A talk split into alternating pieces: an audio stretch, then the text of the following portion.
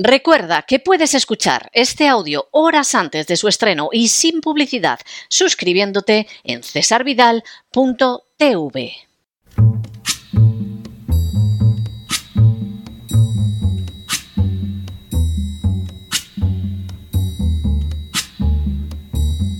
La voz con César Vidal, desde el exilio. When the night has come and the land is dark and the moon is the only light we'll see. No, I won't be afraid. Oh, I won't be afraid just as long as you stand, stand by me. Muy buenos días, muy buenas tardes, muy buenas noches y muy bienvenidos a esta nueva singladura de la voz. Soy César Vidal, hoy es el miércoles 15 de noviembre de 2023 y me dirijo a los hispanoparlantes de ambos hemisferios, a los situados a uno y otro lado del Atlántico y del Pacífico y como siempre lo hago desde el exilio. Corría el año 1978 cuando en el curso de una clase de Derecho Mercantil en la Universidad Complutense de Madrid, un profesor de apellido Salinas pronunció una sentencia contundente. El capital es como un niño. Cuando lo asustan, sale corriendo y se esconde. La frase puede parecer pedestre, incluso una broma, pero lo cierto es que encerraba una gran verdad. Cuando no hay seguridad jurídica, cuando existe el temor, cuando la arbitrariedad está a la vuelta de la esquina, el dinero desaparece. Los inversores, por supuesto, no están dispuestos a arriesgarlo y los simples poseedores procuran ponerlo a salvo aunque sea escondiéndolo en el colchón. Ante el miedo, el dinero huye y se esconde. En las últimas horas hemos tenido nuevas noticias sobre la manera en que las empresas han huido de Cataluña en los últimos años. Sin ánimo de ser exhaustivos, los hechos son los siguientes. Primero, el golpe de Estado de 1 de octubre de 2017 llevado a cabo por los nacionalistas catalanes provocó un colosal pánico empresarial en Cataluña.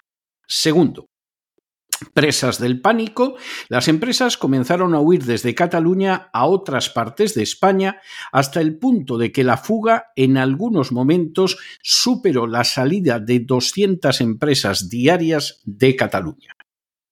Tercero, todas las empresas catalanas del IBEX 35, como el Banco de Sabadell, CaixaBank, Naturgy, Colonial, Avertis, Selinés y Colonial huyeron de Cataluña con la única excepción de la farmacéutica Grifols. Cuarto, Igualmente abandonaron Cataluña otras grandes compañías como Vida Caixa, Aguas de Barcelona, Cerveza San Miguel, Edreams, Asa o Bimbo. Quinto, según los datos del Colegio de Registradores, un total de 8.934 empresas han abandonado Cataluña desde aquel 1 de octubre hasta el segundo trimestre de 2023. Sexto, la situación podría continuar empeorando, ya que el pasado lunes el Comité Ejecutivo Extraordinario de la patronal COE se reunió con carácter de urgencia para abordar la preocupante situación que vive en estos momentos España tras los acuerdos alcanzados en el marco de la investidura, una referencia a los pactos suscritos por el presidente Pedro Sánchez con el golpista catalán Puigdemont. Séptimo, la COE señaló que es nuestra responsabilidad advertir de que se está creando un clima de negocios cada vez más complicado en el que es muy difícil que haya crecimiento económico y creación de empleo.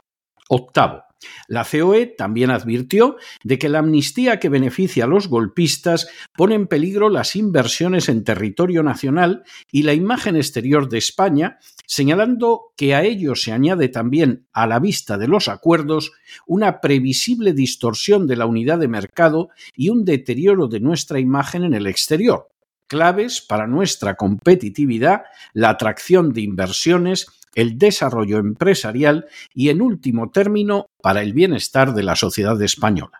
noveno. De manera bien significativa, la mayor parte de las empresas que huyen de Cataluña han encontrado como lugar de acogida Madrid. Así, en el año 2017, de las 2.536 empresas que huyeron de Cataluña, mayormente entre los meses de octubre y diciembre, 1.457 decidieron afincarse en Madrid. Décimo. Igualmente, en el año 2018, de las 2.359 sociedades que escaparon de Cataluña, se afincaron en Madrid 1.288. Un décimo. La decadencia de Cataluña respecto a Madrid ha ido en paralelo al avance del nacionalismo. Así, en 1975, el año de la muerte de Franco, Cataluña representaba el 19,3% del Producto Interior Bruto, mientras que Madrid aportaba el 17,1%. Y duodécimo, en la actualidad, a pesar de que Madrid cuenta con un millón de habitantes menos que Cataluña, podemos ver que esta región española se ha estancado, mientras que Madrid la ha superado en toda regla en porción del Producto Interior Bruto, rozando con su 19,9% la quinta parte de toda la nación. Los nacionalismos suelen presentarse no sólo como la solución mágica a todo tipo de problemas, sino además como la única manera en que puede y debe sentirse un determinado colectivo. Para el nacionalsocialismo alemán, los alemanes tenían que ser necesariamente nacionalistas y socialistas, es decir, nazis. Para el nacionalismo ucraniano, los ucranianos tienen que negar sus innegables raíces rusas y manifestar no solo odio hacia la Rusia de la que formaron parte durante siglos, sino veneración hacia asesinos genocidas y colaboradores del nazismo como Stepan Bandera. Para el sionismo no existe otra forma de ser judío más que siendo sionista y asumiendo todas las acciones del gobierno del Estado de Israel. Para el nacionalismo vasco, solo es aceptable ser vasco si se es nacionalista y se comulga con una visión de superioridad racial que desprecia por definición al español o maqueto. Para el nacionalismo catalán, solo es catalán el que se siente catalán de acuerdo a sus sueños, basados, como en el resto de los nacionalismos, en una manipulación penosa de la historia y un sentimiento totalmente injustificado de superioridad. No todos los nacionalismos sin embargo, tienen las mismas consecuencias económicas. Algunos han obtenido éxitos notables a lo largo de la historia, mientras que otros han resultado ruinosos. Ese es el caso del nacionalismo catalán. A medida que se ha ido extremando, sus consecuencias sobre la economía catalana han resultado cada vez peores. La historia muestra que Cataluña, en contra de lo que afirman sus nacionalistas, se benefició de manera extraordinaria con la llegada de los Borbones al trono español. La citada dinastía abrió a Cataluña el camino hacia América, donde muy pronto los catalanes prácticamente monopolizaban la trata de esclavos negros con destino no solo a las colonias españolas de Hispanoamérica, sino también al resto del continente, siendo el origen de la fortuna de algunos de los políticos catalanes actuales. Igualmente, Cataluña recibió un trato de favor de todos los regímenes españoles desde la monarquía absolutista del siglo XVIII a la dictadura de Franco, pasando por la monarquía liberal, las dos repúblicas y las dos dictaduras. En todos y cada uno de los casos, el poder central favoreció a Cataluña, aunque de esa manera perjudicara de forma directa a otras regiones españolas como Andalucía, Valencia o Castilla. La política de favorecer a Cataluña no se redujo, sino que aumentó con el régimen de 1978, contemplándose en episodios como las Olimpiadas de Barcelona de 1992. Sin embargo, puede decirse que es precisamente a partir de ese año cuando se puede percibir un estancamiento económico en Cataluña que no ha dejado de empeorar. La razón fundamental de ese estancamiento no es otra que el nacionalismo catalán. En primer lugar, el nacionalismo catalán se mostró siempre muy corrupto, lo que tiene pésimas consecuencias para el crecimiento económico. Cuando se piensa en las fortunas amasadas por la familia Puyol u otros próceres nacionalistas, se puede entender con facilidad que los catalanes, pero también el resto de España, han sido robados a manos llenas para satisfacer la codicia de insaciables corruptos. En segundo lugar, el nacionalismo catalán se convirtió en una firme barrera para impedir que el talento afluyera a Cataluña. En los siglos anteriores, Cataluña atrajo el talento del resto de España e incluso de algunos países extranjeros porque era una sociedad que pretendía ser abierta y que sin duda ofrecía oportunidades. Por el contrario, al pretender expulsar el español de la educación, de la empresa y de la cultura, el nacionalismo catalán ha levantado un muro contra la competencia y la sabiduría. La gente de conocimiento y talento se niega a ir a una Cataluña donde tiene que aprender una lengua tan minoritaria como el catalán y donde además sus hijos se tienen que educar en un idioma sin el menor valor internacional. Para muchos catalanes, esta barrera resulta magnífica en la medida en que les asegura un puesto de funcionario en la colosal, inútil y costosísima burocracia creada por el nacionalismo. Pero la gente de Valía se aparta de Cataluña como de la peste, empobreciendo enormemente a esta región. Muestra de ello es que en sus delirios el nacionalismo catalán ha terminado por dar más valor a los conocimientos de catalán que a la experiencia como médico para ocupar una plaza de doctor. Pero la realidad, justo es reconocerlo, es que nadie, absolutamente nadie, se ha curado jamás simplemente porque le hablen en catalán. En tercer lugar, el gasto salvaje derivado del nacionalismo catalán ha convertido a esta región española en un infierno fiscal dentro del innegable infierno fiscal que es el conjunto de España. Hasta el 7 de agosto, todo lo que gana un catalán medio se lo lleva la Hacienda, una situación que empeoraría todavía más si, como pretenden los nacionalistas, la gestión del 100% de los impuestos pasara a depender de su control. Finalmente, el nacionalismo catalán ha provocado una terrible inseguridad jurídica.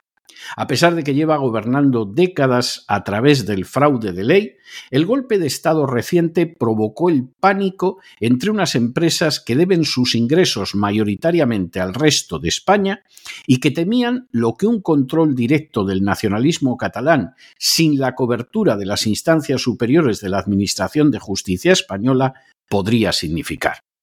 Ese pánico a la inseguridad jurídica persiste a día de hoy y además se está agravando. Y no resulta sorprendente que las empresas catalanas sigan huyendo preferentemente a Madrid, a Valencia o a Aragón. Como todos los nacionalismos, el nacionalismo catalán inyecta en sus seguidores la soberbia, la falsedad histórica, la irracionalidad, la incapacidad de comprender cualquier punto de vista que no sea el suyo y la justificación supuestamente moral para actuar inmoralmente. El resultado está a la vista. Una sociedad cada vez más dividida, más totalitaria y más plana. Una fuga de la gente con talento. Una imposibilidad de que el talento afluya a Cataluña. Una fanatización creciente y una economía menguante. Y es que, como ya apuntó el bueno del profesor Salinas, el capital es como un niño. Cuando lo asustan, sale corriendo y se esconde. Y el panorama de Cataluña, gracias al nacionalismo catalán, es para echar a correr y no detenerse hasta encontrarse muy, pero que muy lejos. Pero no se dejen llevar por el desánimo la frustración. Y es que a pesar de que los poderosos muchas veces parecen gigantes, es solo porque se les contempla de rodillas, y ya va siendo hora de ponerse en pie. Mientras tanto, en el tiempo que han necesitado ustedes para escuchar este editorial, la deuda pública española ha aumentado en más de 7 millones de euros y buena parte de esos 7 millones de euros totalmente injustificados han ido a parar a los nacionalistas catalanes. Muy buenos días, muy buenas tardes, muy buenas noches. Les ha hablado César Vidal desde el exilio. Que Dios los bendiga.